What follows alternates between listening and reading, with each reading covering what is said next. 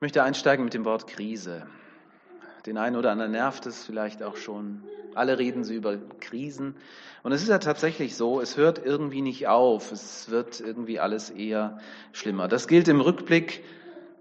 Auch das ist wieder nicht richtig. Ne? Ich habe ich hab jetzt neulich ähm, hab ich im Gemeindebrief ähm, dran gearbeitet und dann war ich zum Thema Gebetsanliegen da in Backnang.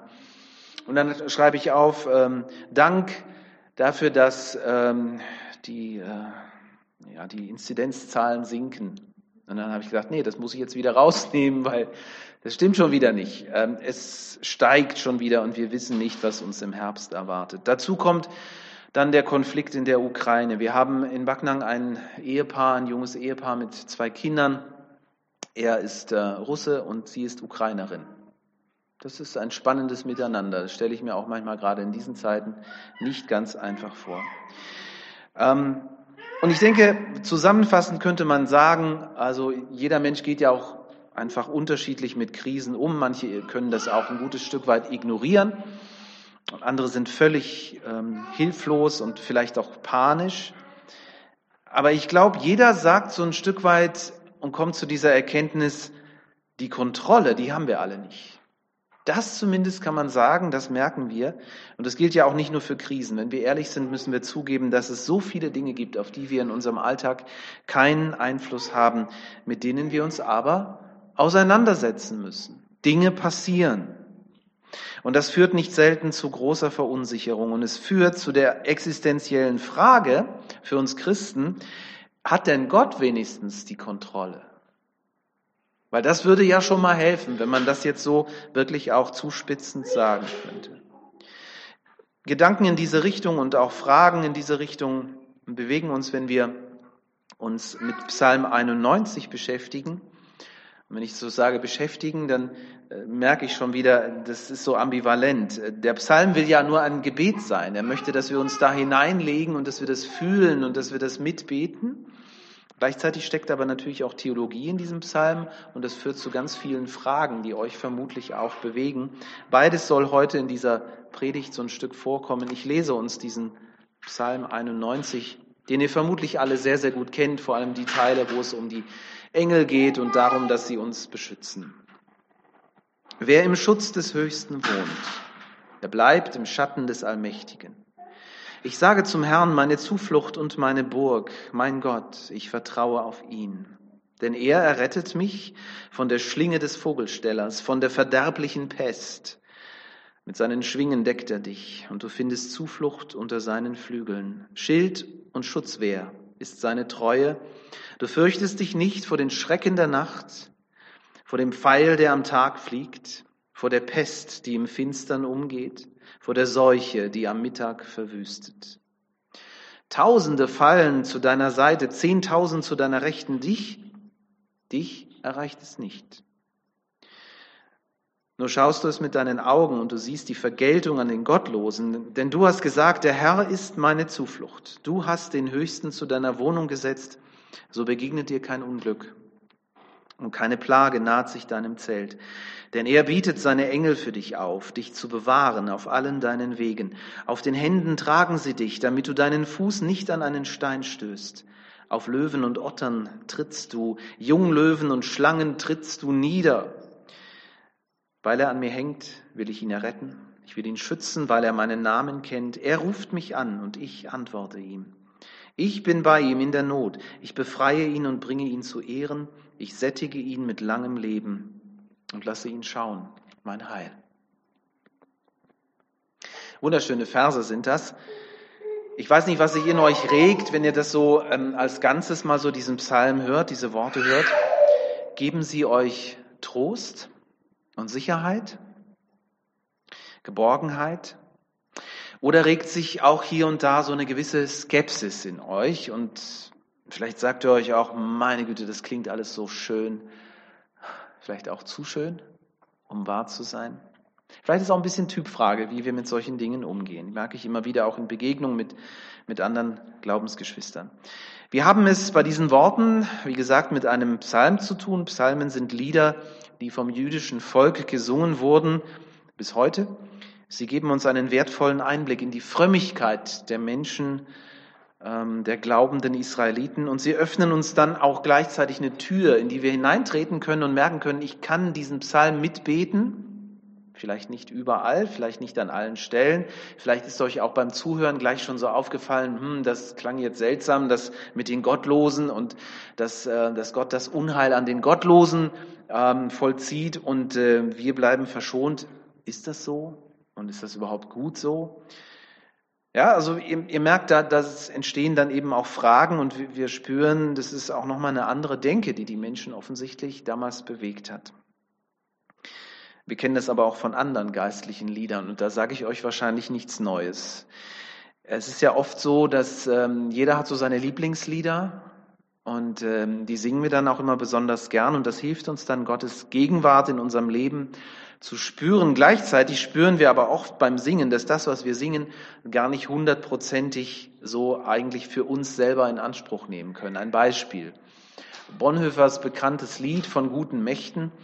Ich kenne äh, diverse Geschwister, die mir sagen, wenn es dann in dieser einen Strophe darum geht, und reichst du mir den schweren Kelch, den bittern, ja, dann, äh, dann nehme ich ihn dankbar ohne Zittern, heißt es dann in der Gegenzeile. Äh, dann, dann sagen mir Glaubensgeschwister, nee, das singe ich dann nicht mit, weil das kann ich so für mir, von mir aus nicht sagen. Ja, das wird uns bei vielen Liedern, denke ich, so gehen, dass wir sagen, so ganz hundertprozentig ist das nie unsere Lebenswirklichkeit. Die Psalmen. Zunächst ein bisschen was Theologisches, bevor wir ähm, hineinschauen und uns ähm, einzelne Gedanken noch einmal herausgreifen. Sie gehören zum Kanon der Bibel, sie sind also inspiriertes Wort Gottes. Ich denke, da sind wir uns einig. Sie sind Gott gehaucht und von daher können wir sie jetzt nicht mit anderen Liedern auf eine Stufe stellen. Bonhoeffers Lied ist schön. Ähm, auch ähm, andere Lieder, was haben wir da? Ähm, Paul Gerhardt für viele von euch. Das sind die Lieder, die ihr gerne mögt und die euch geprägt haben. Ähm, da sind ja so viele Lieder im Lauf der Kirchengeschichte entstanden. In den 70ern war es der Peter Strauch, von dem haben wir ganz viele Lieder. Dann gibt's die Lobpreislieder, ähm, die charismatischen Lieder alles wertvolle Momente. Und wir müssen hier an dieser Stelle sagen, natürlich hat hier auch der Heilige Geist seine, seine Wirkung gehabt und trotzdem unterscheiden wir noch einmal, die Psalmen gehören in den Kanon der Bibel und diese Lieder gehören nicht rein. Sie werden da auch nie reinkommen, ja, weil der Kanon ist in dem Sinne abgeschlossen. Und dann muss man noch etwas beachten, was auch nochmal beim Lesen und beim Beten der Psalmen wichtig ist, finde ich. In den Psalmen, ich sage das jetzt mal ein bisschen spitz, bitte nicht falsch verstehen, in den Psalmen spricht ja nicht Gott zu dem Menschen, sondern der Mensch spricht zu Gott.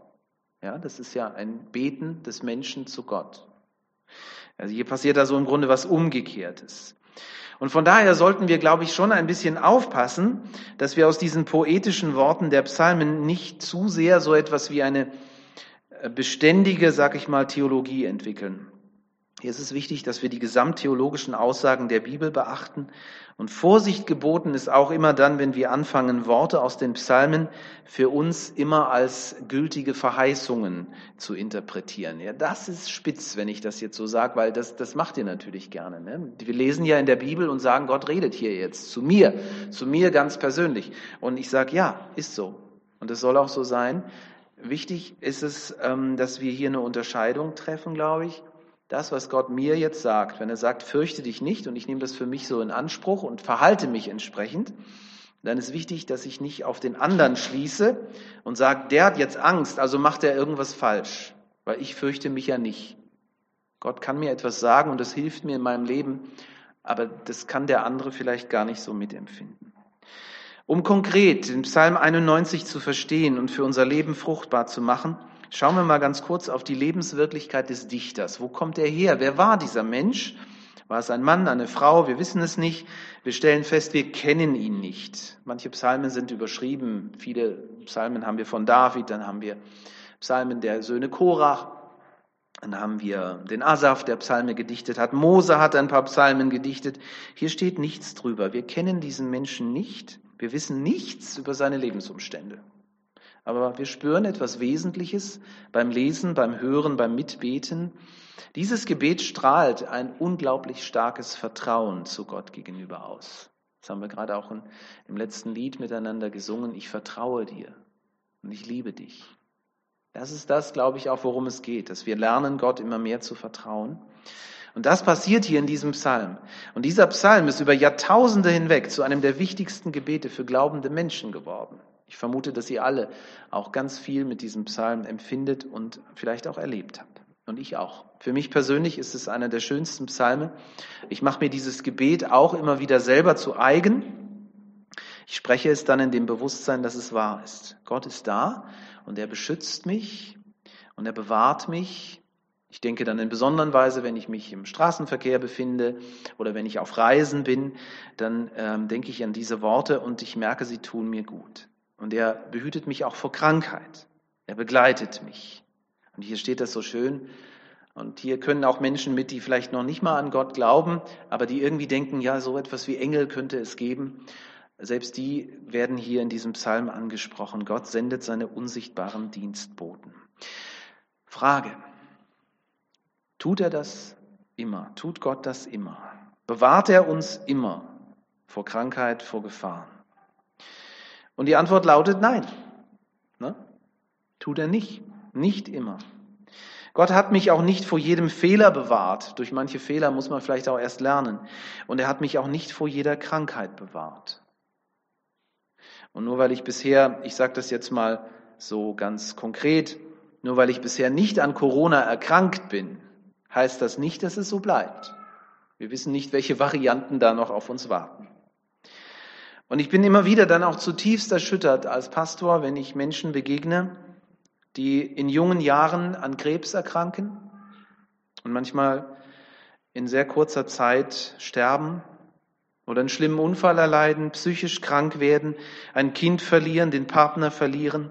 Und dann fühle ich besonders mit, wenn ich diese Menschen kenne und merke, die glauben ja nicht weniger als ich. Wieso passiert denen das dann? Und dann merke ich, wie, wie, wie soll ich diesen Psalm verstehen, wenn es hier heißt, die Gottesfürchtigen werden beschützt und die anderen nicht? Es ist ja nicht so. Gell? Also wir merken, hier ist offensichtlich ein Wunsch unterwegs, aber nicht unbedingt eine Verheißung. Wie soll man diese Aussage einordnen? Wer unter dem Schirm des Höchsten sitzt, dem wird kein Unheil geschehen. Befinden wir uns nicht die ganze Zeit unter diesem Schirm des Höchsten? Oder machen wir irgendwas falsch? Also ich merke, einfache Antworten bleiben mir hier ganz schnell im Hals stecken und vielleicht ist das auch gut so. Unser Glaube bekommt nämlich eine Schieflage, wenn wir versuchen, unser Leben und auch das Leben unserer Mitmenschen und das Wirken Gottes in dieser Welt mit unserer eigenen Logik zu deuten. Das wird nämlich immer nur bedingt funktionieren. Sehr oft geht das gar nicht. Im schlimmsten Fall kommen wir dann bei den Freunden von Hiob heraus. Die ticken so. Die sagen, wenn du alles richtig machst und die Gebote hältst, na, dann bist du gesund und dann geht's dir gut. Und deswegen kommen sie ja auch auf dieser Idee, dem Hiob dann einzureden und ihm zu sagen, irgendwas musst du falsch gemacht haben, dass es dir so geht, wie es dir geht. Also wir merken schon beim Lesen in der Bibel, dass dieser Psalm offensichtlich anders verstanden werden muss. Wir bleiben da mal so ein bisschen. Schauen wir uns eine weitere Person an, aus dem Alten Testament zunächst. Nehmen wir Jeremia. Jeremia ist auch so eine leidgeprüfte Person, wo man einfach immer wieder auch Mitleid hat. War Jeremia selber schuld daran, dass man ihn einsperrte, dass man ihn verprügelte? Einmal hat man ihn in einen äh, Brunnenschacht geworfen, da unten war Wasser drin und ähm, er, er befürchtete, dass er da versinken würde. Schlamm war da auch drin. Irgendwann haben sie ihn da wieder rausgeholt. Er hat Todesängste dort ausgestanden. Er handelte als Prophet des Herrn. Gott schickte ihn zu den Menschen und daraufhin passierte ihnen all diese Sachen. Also wir können jetzt nicht sagen, weil er Dinge falsch gemacht hat, deswegen ging es ihm so schlecht. Jeremia erlebte zwar auch immer wieder das rettende und bewahrende Eingreifen Gottes, aber wenn man sich so seine Geschichte am Ende anschaut, das letzte Wort hat offensichtlich die Gewalt. Er wird von seinen ähm, eigenen Leuten nach Ägypten verschleppt und niemand hat jemals wieder etwas von ihnen gehört. Zumindest in der Bibel steht da nichts mehr. Laut Überlieferung wurde er in Ägypten gesteinigt, das weiß man nicht, aber man kann es sich vorstellen. Und da fragt man sich schon, wie, wie kommt das? War er nicht unter dem Schutz des Höchsten? Was hat er falsch gemacht? Schauen wir bei Jesus, das ist im Neuen Testament vielleicht das allerkrasseste Beispiel. Sein Leben endet mit Verrat, mit Folter und mit einem grausamen Tod. Und trotzdem hat Jesus bis zuletzt Gott vertraut, hat an ihm festgehalten und hat Zuflucht im Gebet gesucht. Selbst am Kreuz betet der Vater, in deine Hände befehle ich meinen Geist. Psalm 22 ist das. Jesus hat erlebt, dass Gott ihn nicht vor dem Tod bewahrt hat. Immer wieder hat Jesus im Garten Gethsemane ja darum gebetet. Er hat regelrecht gebettelt, dass Gott diesen Kelch an ihm vorübergehen lässt. Aber Gott hat sein Gebet nicht erhört. War er nicht unter dem Schutz Gottes? Im Psalm 91 merken wir, dass wir an Fragen rühren, die nicht einfach zu beantworten sind. Immerhin kann man bei Jesus übrigens sagen, Gott hat ihn nicht vor dem Tod bewahrt, aber er hat ihn von den Toten auferweckt. Ja, also, und das zeigt nochmal eine ganz neue Perspektive auf, wo ich denke, es ist auch wichtig, darüber nochmal nachzudenken. Ich glaube, um Psalm 91 zu verstehen, ist es außerdem eine Hilfe, wenn wir einfach mal schauen, wie hat Jesus denn diesen Psalm verstanden? Da gibt es eine ganz, ganz spannende Geschichte, die uns in den Evangelien erzählt wird, bei Matthäus, bei Markus und bei Lukas. Jesus geht nach seiner Taufe in die Wüste und er wird vom Teufel versucht. Und an einer Stelle, und das ist das Gruselige, dass der Teufel das Wort Gottes kennt. Das ist mit am schlimmsten vielleicht, ja? Und an einer Stelle versucht er Jesus an dieser Stelle, und zwar genau mit diesem Psalm, Psalm 91. Wir lesen, dass er, das ist ein bisschen schwer zu verstehen, ob das irgendwie eine Vision war oder irgendwie nochmal ein anderes Ereignis. Auf jeden Fall befindet sich Jesus plötzlich auf der Zinne des Tempels. Die war etwa 70 Meter hoch. Und äh, der Teufel sagt äh, zu ihm, Mensch Jesus, mach's dir doch einfach. Du machst jetzt einen auf Superman äh, und du schwebst da jetzt so runter, ja, und die Leute, die werden, die werden begeistert sein. Dann werden sie dir folgen. 70 Meter, wenn du da jetzt runterspringst, also gigantisch. Weil, sagt er, Psalm 91, den zitiert er dann und sagt, Gott hat ja versprochen, ähm, er wird dafür sorgen, dass deine Engel dich stützen werden, dich halten werden, du wirst dich nicht an einen Stein stoßen. Hier haben wir es. Wie geht Jesus nun um mit diesem Psalm? Der Teufel sagt zu Jesus, und das ist ja das, das Fatale hier irgendwo, ne? der, der Teufel sagt ihm, Jesus, äh, also wenn du das Wort Gottes ernst nimmst, dann springst du jetzt. Ja? Krass. Und hier merken wir, dass, ähm, ja, dass, dass das Ganze doch irgendwie nochmal anders auch zu verstehen sein muss, offensichtlich. Also einfach nur glauben und springen, was in der Bibel steht, Gott wird dich schon retten, das kann auch ganz schön in die Hose gehen. Und wir lesen und hören auch immer wieder von Menschen, die aus irgendeinem falsch verstandenen Frömmigkeitsverständnis dann gedacht haben, jetzt müssen sie irgendwas Großes leisten im Namen Gottes und dann sind sie kläglich gescheitert und manchen hat es auch das Leben gekostet. Und Jesus, und das ist ganz wichtig auch für uns, Jesus erkennt, was der Teufel wirklich will. Er will den Sohn Gottes dazu bringen, sich vor diesen vielen Tempelbesuchern zu offenbaren, als der allmächtige Gott, dem so ein Sturz aus 70 Meter hohe Höhe nichts ausmacht. Wenn Jesus nun den Auftrag gehabt hätte, sich einfach nur Menschen, äh, den Menschen zu offenbaren als der Messias, der gekommen ist, um sie von den Römern zu befreien, dann, ja, dann wäre das jetzt sein Job gewesen. Aber genau deswegen ist er ja nicht gekommen. Sein Auftrag war ein anderer. Matthäus 20, 28. Und das ist so wichtig, dass Jesus das für sich erkennt und weiß, weshalb bin ich denn hier in dieser Welt? Der Menschensohn ist nicht gekommen, sich dienen zu lassen, sondern zu dienen und sein Leben als Lösegeld zu geben. Und das weiß Jesus. Und deswegen weiß er, das ist jetzt keine Herausforderung, äh, keine Chance, da jetzt runterzuspringen, sondern das ist eine Versuchung.